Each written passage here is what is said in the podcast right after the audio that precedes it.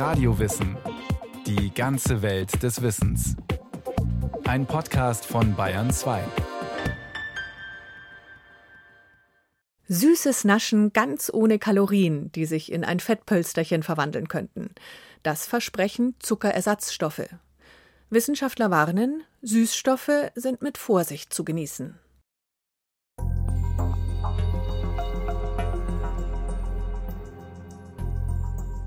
Wenn man das Wort Süßstoff in eine Internetsuchmaschine eingibt, kann man schnell einen Schreck bekommen. Ein paar Klicks und schon landet man in einem dunklen Loch aus Ängsten vor Krebs oder Bluthochdruck und toten Ratten. Viele Menschen machen sich Sorgen um Süßstoffe und sonstige Zuckerersatzstoffe. Es ist ein Dilemma. Wir lieben Süßes und zugleich wissen wir, dass zu viel Süßes dick macht. Zucker ist ein Kohlenhydrat, das sehr energiereich ist. Und unser Körper kann diesen Zucker in der Leber umwandeln in Fett. So speichert er diese Energie. Sind also Süßstoffe, die keine Kalorien enthalten, die Lösung des Problems? Es gibt verschiedene Arten von Süßungsmitteln, die den Zucker ersetzen sollen. Einerseits die klassischen Süßstoffe. Dazu gehören zum Beispiel Aspartam, Sucralose, Zyklamat oder Saccharin. Sie sind künstlich hergestellt, regen auf der Zunge dieselben Geschmacksrezeptoren an wie Zucker, wirken dabei aber um ein Vielfaches süßer. In der Europäischen Union sind elf von ihnen zugelassen. Die nächste Gruppe sind Zuckeralkohole. Acht von ihnen sind in der EU erlaubt. Ausgangspunkt ist dabei der Zucker, der durch eine chemische Reaktion in einen Zuckeralkohol umgewandelt wird. Dazu gehören zum Beispiel Xylit oder Sorbit, die man häufig in Kaugummis oder Zahnpasta findet. Sie sind etwa halb so süß wie Zucker und wirken in großen Mengen abführend. Und zum Schluss pflanzliche Süßstoffe wie das Steviolglycosid, das in der Natur in der südamerikanischen Stevia-Pflanze vorkommt. Mittlerweile kann man diesen Süßstoff auch künstlich im Labor herstellen, auch in großen Mengen. Steviolglycosid ist 70 bis 450-fach so süß wie herkömmlicher Haushaltszucker. Süßstoffe und Krebs. Ein Dauerbrenner. Die meisten Menschen sorgen sich sicher vor den Süßstoffen, sagt Rainer Gürtler vom Bundesinstitut für Risikobewertung in Berlin im Speziellen vor Aspartam, einem künstlich erzeugten Zuckerersatz. Es kursieren immer wieder Diskussionen in der Öffentlichkeit, dass Aspartam krebserzeugend sein soll. Da gab es vor mehreren Jahren in einem Institut in Bologna Studien dazu, wo die Autoren dieser Studien versucht haben darzulegen, dass Aspartam krebserzeugend sei. Das rief die Europäische Behörde für Lebensmittelsicherheit, die EFSA, auf den Plan.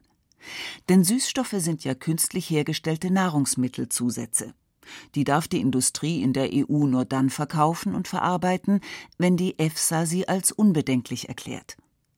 Die Daten der Studie aus Bologna wurden daraufhin eingehend geprüft, sagt Rainer Gürtler. Am Ende stand fest, dass die Studie schlecht gemacht und damit nicht aussagekräftig war. Und so war für die EFSA klar, die Einschätzung für Aspartam wird nicht geändert. Der Süßstoff ist weiter zugelassen.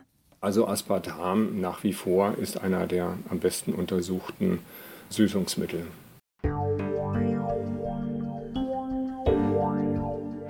Grundsätzlich ist die Risikobewertung eines Süßstoffs in der EU ziemlich komplex. Die EFSA arbeitet dabei mit einem internationalen Expertengremium zusammen, auch das Bundesinstitut für Risikobewertung in Berlin schickt seine Leute dorthin. Die Industrie ist in diesem Gremium selbst nicht vertreten, aber indirekt doch dabei. Die Industrie ist prinzipiell für die Sicherheit ihrer Erzeugnisse verantwortlich und muss die Zusatzstoffe vor einer Zulassung toxikologisch untersuchen lassen. Das können die Firmen entweder selber tun oder entsprechend spezialisierte Einrichtungen und Institute damit beauftragen. Solche Untersuchungen müssen nach bestimmten Qualitätskriterien ablaufen, die international festgelegt sind. Darüber hinaus ziehen die Prüfer auch noch andere Studien hinzu, die auf dem Markt sind, die zum Beispiel Hochschulen veröffentlicht haben. Eines ist Rainer Gürtler wichtig. Die EFSA ist in ihrer Arbeit unabhängig. Die Experten, die dort beteiligt sind im internationalen Expertengremium, die kommen nicht aus der Industrie. Das sind Experten aus öffentlichen Einrichtungen und aus Hochschulen. Also die Industrie, kann man sagen, hat auf die Risikobewertung dieser Erzeugnisse keinen Einfluss. Das heißt also, wir können uns darauf verlassen, dass Süßstoffe in den Mengen, in denen sie empfohlen werden, unbedenklich sind? Wahrscheinlich schon. Aber ganz sicher sein können wir uns nicht. Denn die EFSA, die Europäische Behörde für Lebensmittelsicherheit, gibt es erst seit Januar 2002. Es gibt mittlerweile Zusätze, die sind vor 25 Jahren zugelassen worden. Da sind neuere Studien nicht berücksichtigt. Die EFSA hat diese älteren Zulassungen bei ihrer Gründung zunächst unverändert übernommen. Jetzt aber sollen die neu bewertet werden, und dabei sind auch Süßstoffe mit auf der Liste, zum Beispiel Saccharin, Sucralose und Zyklamat. Bis 2020 sollen die Untersuchungen abgeschlossen sein. Und schon jetzt zeigen sich Überraschungen, sagt Rainer Gürtler.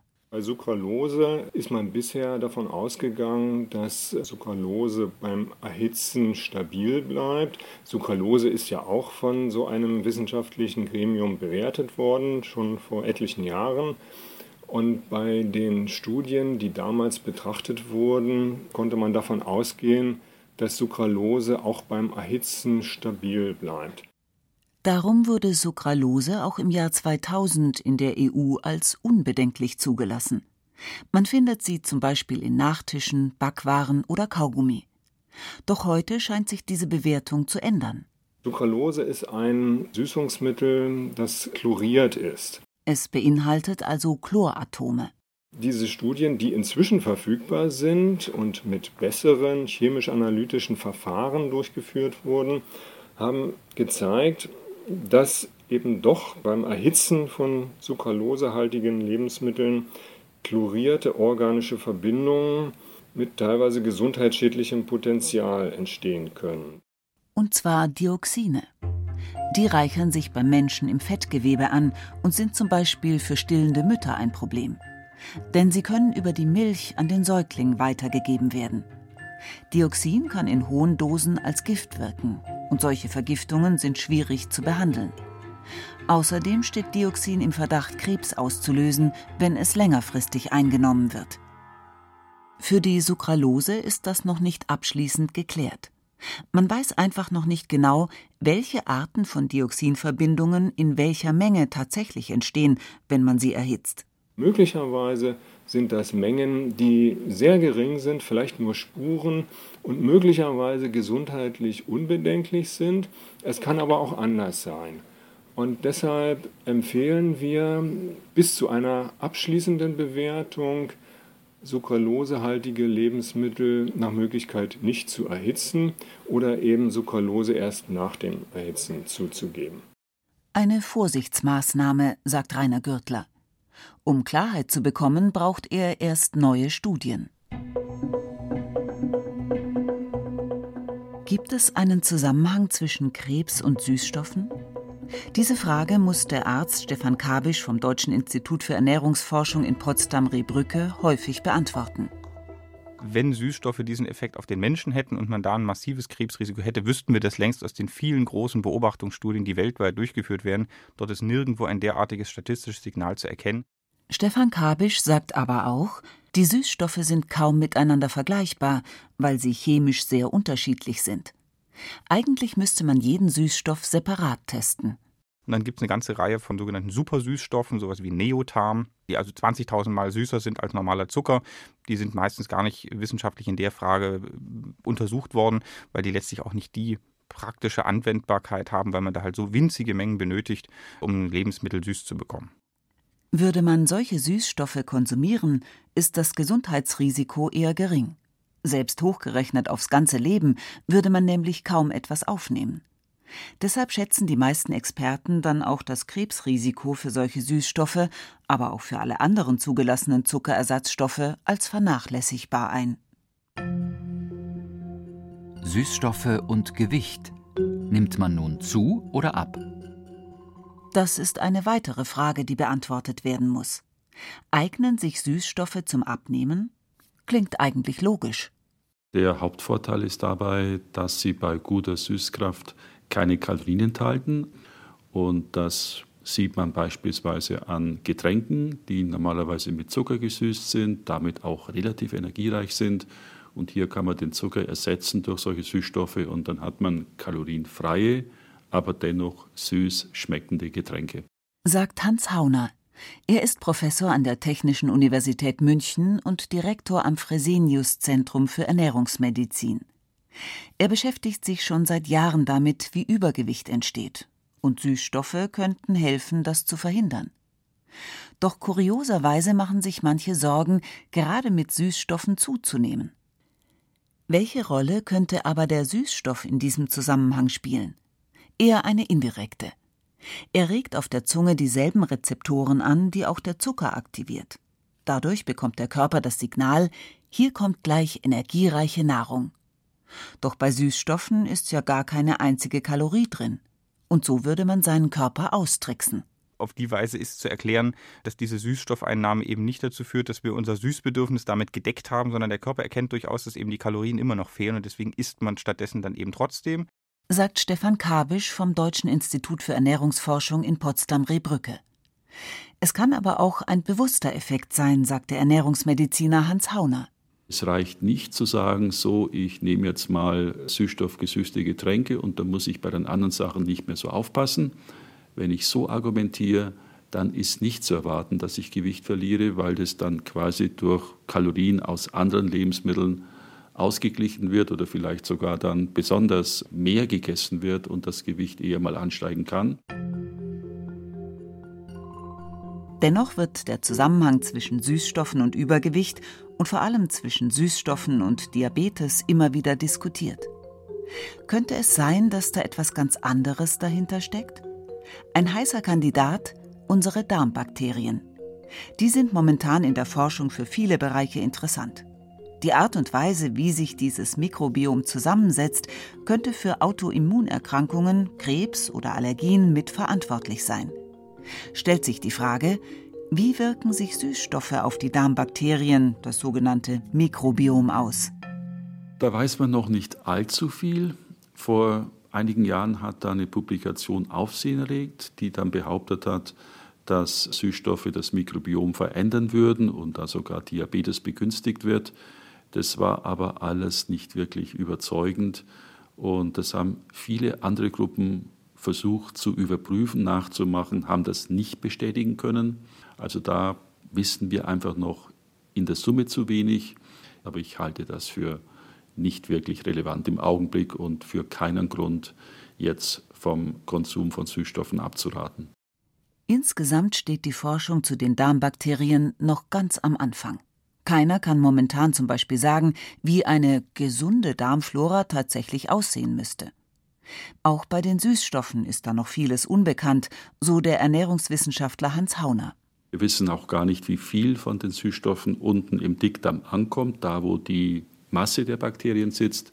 Die meisten Süßstoffe werden ja auch aufgenommen und werden dann über die Nieren ausgeschieden.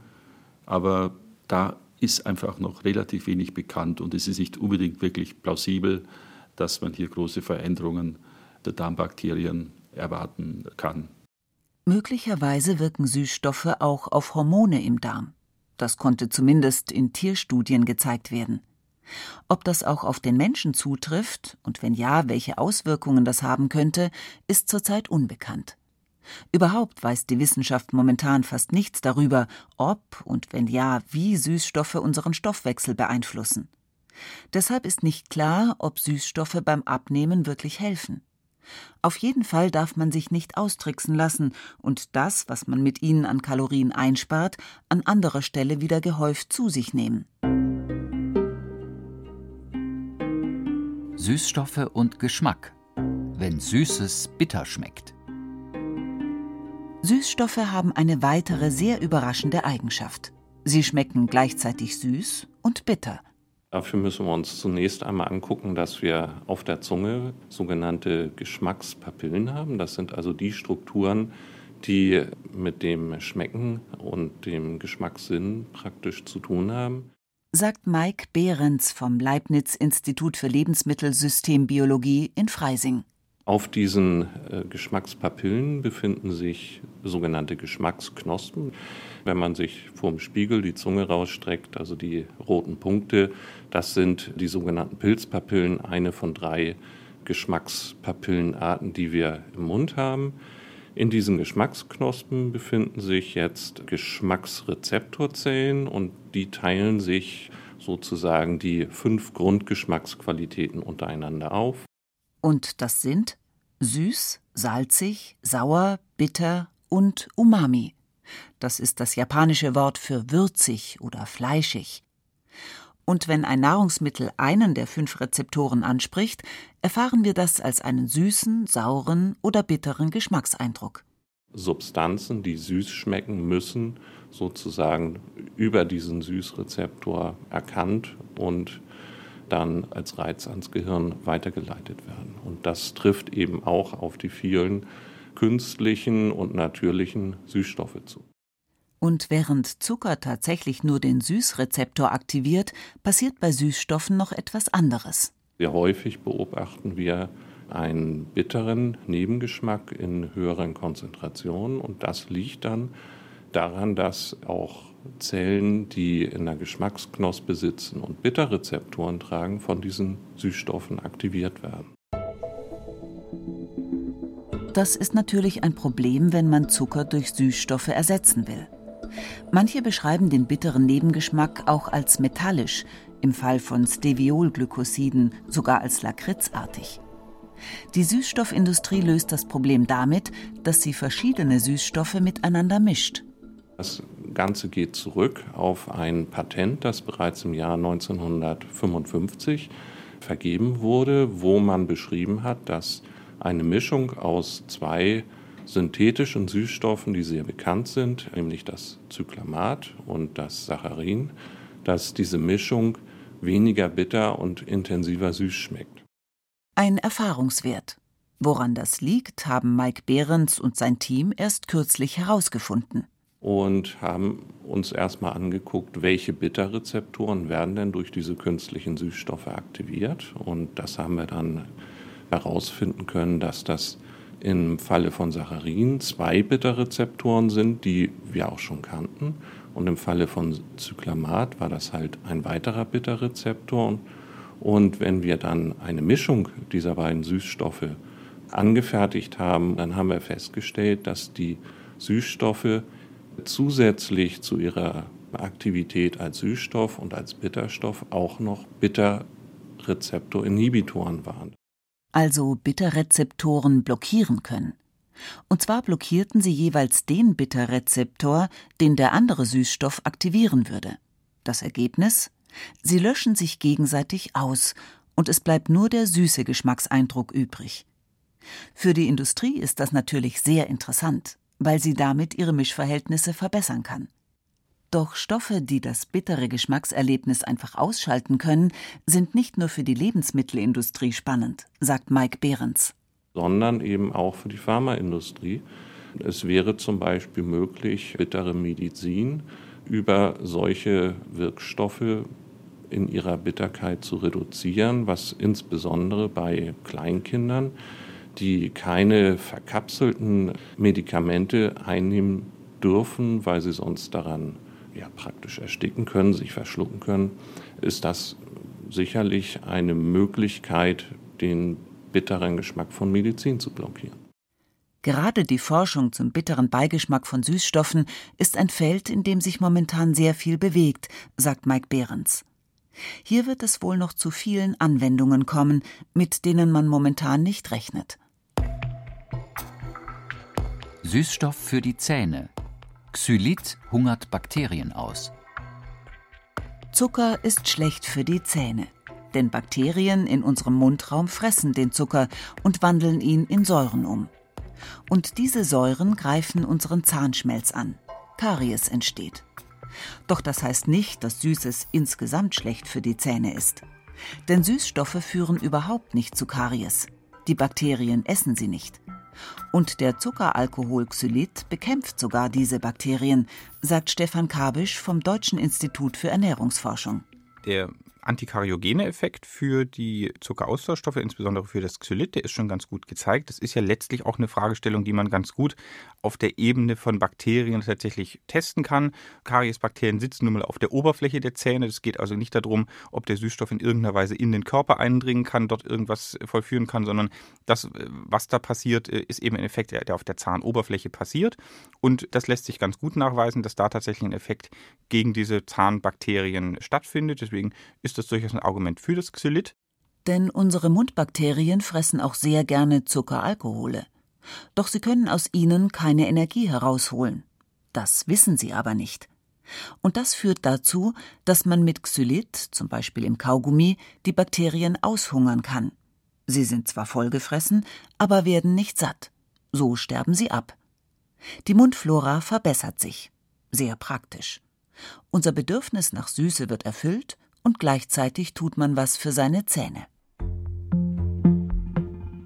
Die Deutschen und die Süßstoffe. Doch lieber natürlich?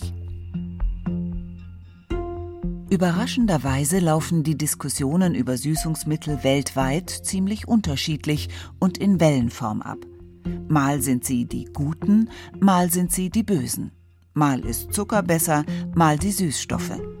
Und in Deutschland ist die Situation sowieso speziell, sagt Mike Behrens vom Leibniz-Institut für Lebensmittelsystembiologie.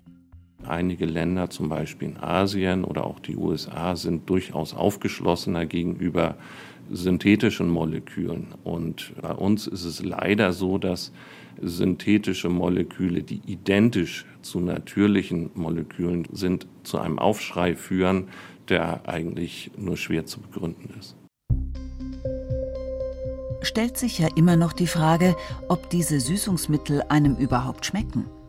Für viele ist das wahrscheinlich sogar das wichtigste Entscheidungskriterium. Und eines ist klar, Zucker in Maßen ist auch eine Alternative.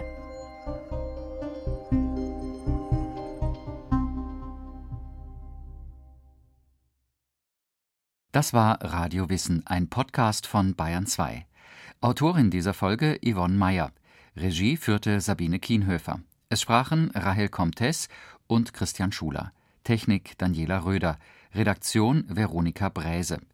Wenn Sie keine Folge mehr verpassen wollen, abonnieren Sie Radio Wissen unter bayern2.de slash podcast und überall, wo es Podcasts gibt.